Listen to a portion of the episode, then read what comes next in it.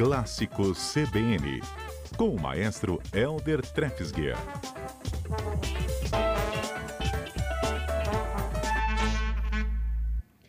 Maestro, como vai o senhor? Tudo bem? Boa tarde, Mário. Boa tarde a todos. Graças a Deus, tudo certinho. Maestro, qual é o instrumento de hoje? Olha só, hoje foi surpresa, né? Hoje ah, hoje era surpresa, por isso que eu não é, sei. exatamente, é. Nós não combinamos. Exatamente, porque o desafio é assim, a cada terça-feira, o maestro coloca aqui pra gente trechos composições, apresentações em que um determinado instrumento se destaca na orquestra, em que o som desse instrumento ganha valor é. assim. Maestro, é relevo, né? nós já falamos de vários instrumentos, né? Clarineta, Isso. oboé, violino, violino, não foi? Né? Exatamente. E hoje vamos tratar de um instrumento, do instrumento mais grave da família das cordas, que é o contrabaixo. Hum. E, o, e, e, acontece, Mário, que o contrabaixo geralmente ele é usado mais para acompanhamentos, né? Fazer aquele baixo, o baixo pom, ou pom, pom, essas coisas assim, né? A linha do baixo. E não é muito usado para melodias, mas eventualmente ele é utilizado. Então eu trouxe três exemplos. Os dois primeiros são de Beethoven, começando com um trecho da Quinta Sinfonia, que nós tocamos semana passada no teatro, aliás, foi muito legal, o teatro bastante cheio e tal. E, e tem no terceiro movimento um trecho que os contrabaixos tocam junto com os violoncelos, uma passagem de, uma passagem de muito ímpeto, de muita força. Vamos Opa. ouvir.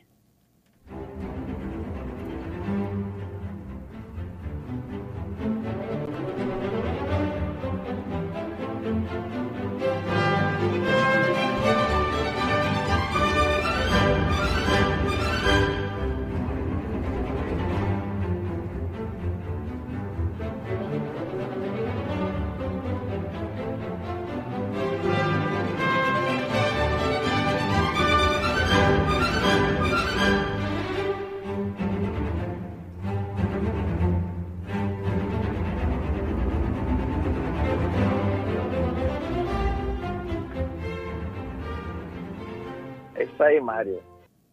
Depois a música segue, né? Mas deu para sentir, né? Essa, essa parte forte e, e enérgica dos, tocada pelos Sim. contrabaixos, né? Sim. A orquestra toda para e você fica ouvindo violoncelos e contrabaixo tocando esse trecho assim super poderoso, né? E o segundo trecho, Mário... Rapidinho, mas para quem não está associando o som a figura do instrumento é aquele grandão que fica apoiado, não é isso? Exatamente, que o, o músico toca praticamente em pé ou então sentado numa, numa banquetinha dessas mais altas mais alta, né? É o contrabaixo, aquele maior, né? É. O, o, violoncelo ainda toca sentado ali atrás, né? Junto com os violinos, as violas. O contrabaixo é aquele que o músico toca em pé. E ele não tem exatamente o mesmo formato do violino. Ele, o formato dele é um pouquinho diferente. Digamos que ele é um primo do violino.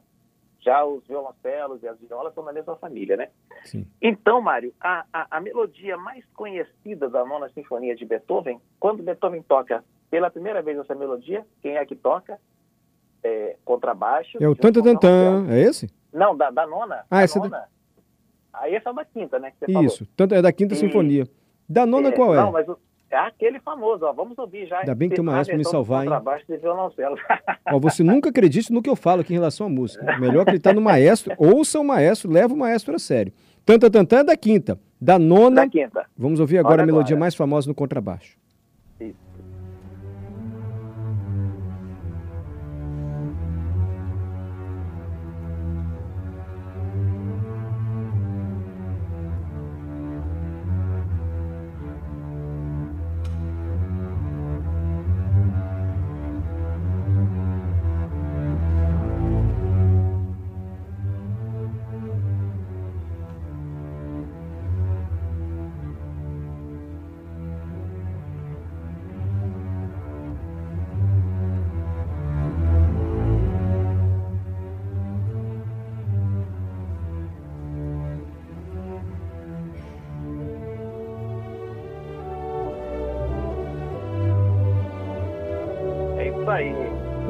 Maestro. E aí segue bonito, né? Eu Aquele nunca tinha ouvido assim com contrabaixo.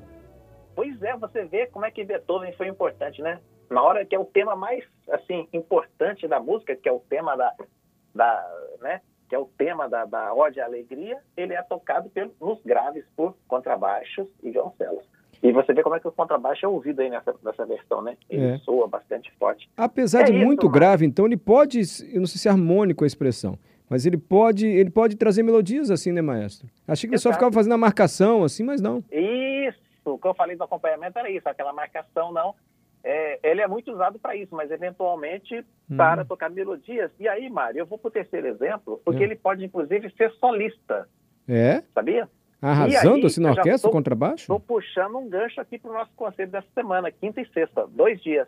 A gente vai ter um concerto que ele é ao mesmo tempo para violino e contrabaixo, Hum. chamado assim Grande Duo Concertante de Bottesini.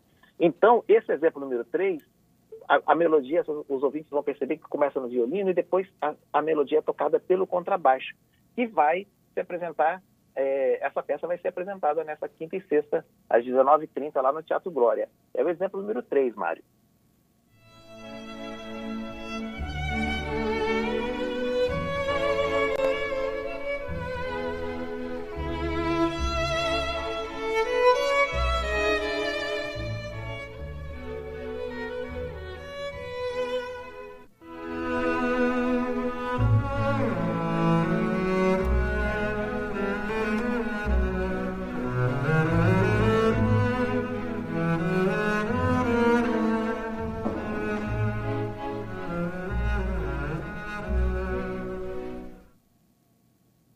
Percebeu? Eu coloquei um trechinho Percebi. tocado no violino e depois o mesmo trechinho tocado no contrabaixo.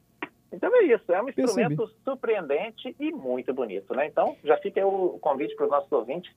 Como a gente vai terminar a temporada agora, o conceito de encerramento, vão ser dois dias, né? Na quinta e na sexta, e ao invés de 19 horas, vai ser 19h30. No Teatro Glória.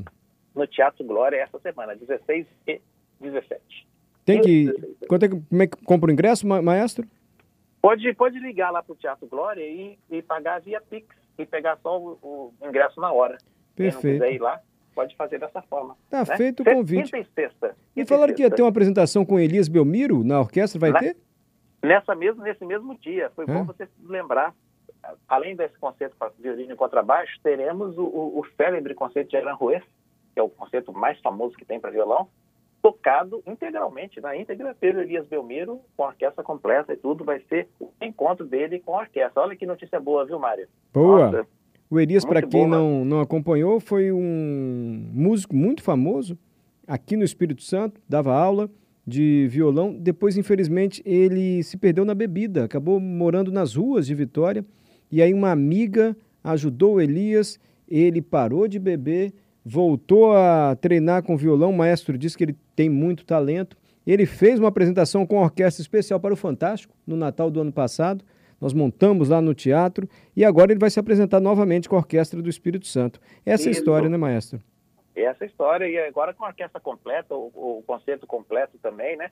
E dessa história devemos muito a você, viu, Mário? Eita. Você também foi, foi uma peça fundamental nisso, Que não isso? tenha dúvida, que acabou ajudando a essa história a ter uma- um final feliz, um final bonito, viu, Mário? Então Não, você também é porque de eu estou esquecendo o nome, eu esqueci o nome da amiga, que foi um anjo da guarda na Mari, vida. Mari. Todo, todo mundo tem que, ser uma, tem que ter uma amiga daquela, que ela ajudou tanto o É, Elias. É a Mari. A Mari, a foi- Mari. Foi um anjo. É, Um anjo, um anjo na vida dela. é, é verdade. É Maestro, é bom ser uma pessoa querida?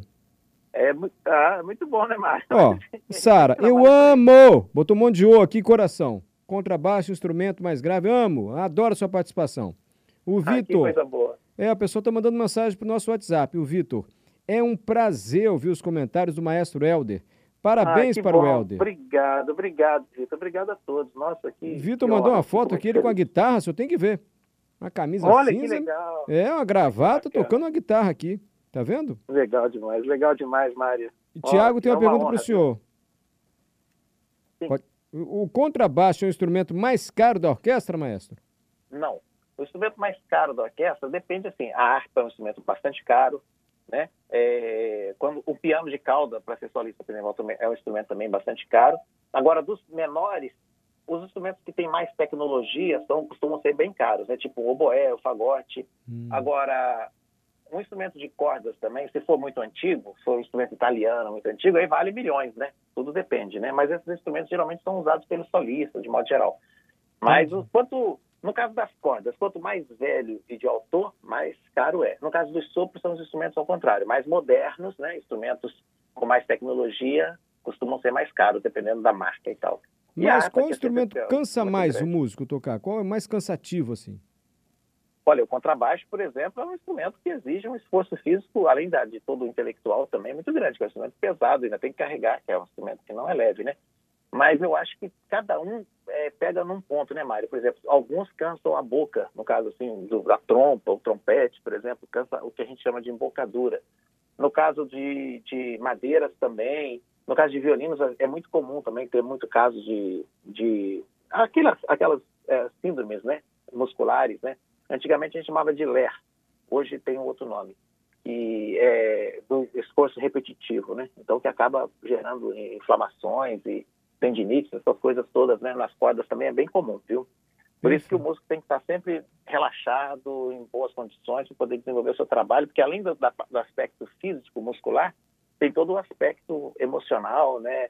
Que é exigido. Então, e ele se doa realmente ali para aquilo e uma apresentação acontecer com, com essa energia que precisa, né, Mário? Perfeito. Maestro, é, já aconteceu do maestro, ele está regendo a orquestra, mas ele era muito bom pianista, muito bom no violino. Ele está regendo, ele desce, pega o violino, toca um pouquinho para dar um, fazer um mise-en-scène assim, uma virtuosa e volta para reger de novo, isso é impossível. Não, isso acontece, mas é mais nessas, nessas orquestras que fazem mais esse tipo de espetáculo como um show assim. No concerto, no teatro, a gente fala assim, nos concertos tradicionais, geralmente isso não acontece, porque o maestro tem que reger, o solista, o violinista tem que tocar, e é repertório mais difícil e tal. Isso acontece mais quando é um repertório mais leve, assim, um repertório mais, a gente fala de pasta B, mas um repertório é, easy listening, né, ou, ou, um repertório mais acessível, assim, mais simples, digamos assim, né.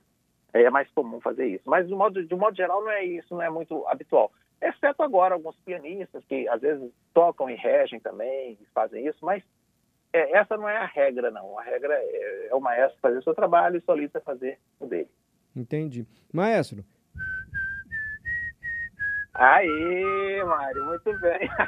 Calma, maestro, que eu vou perguntar. Isso é melodia, não é?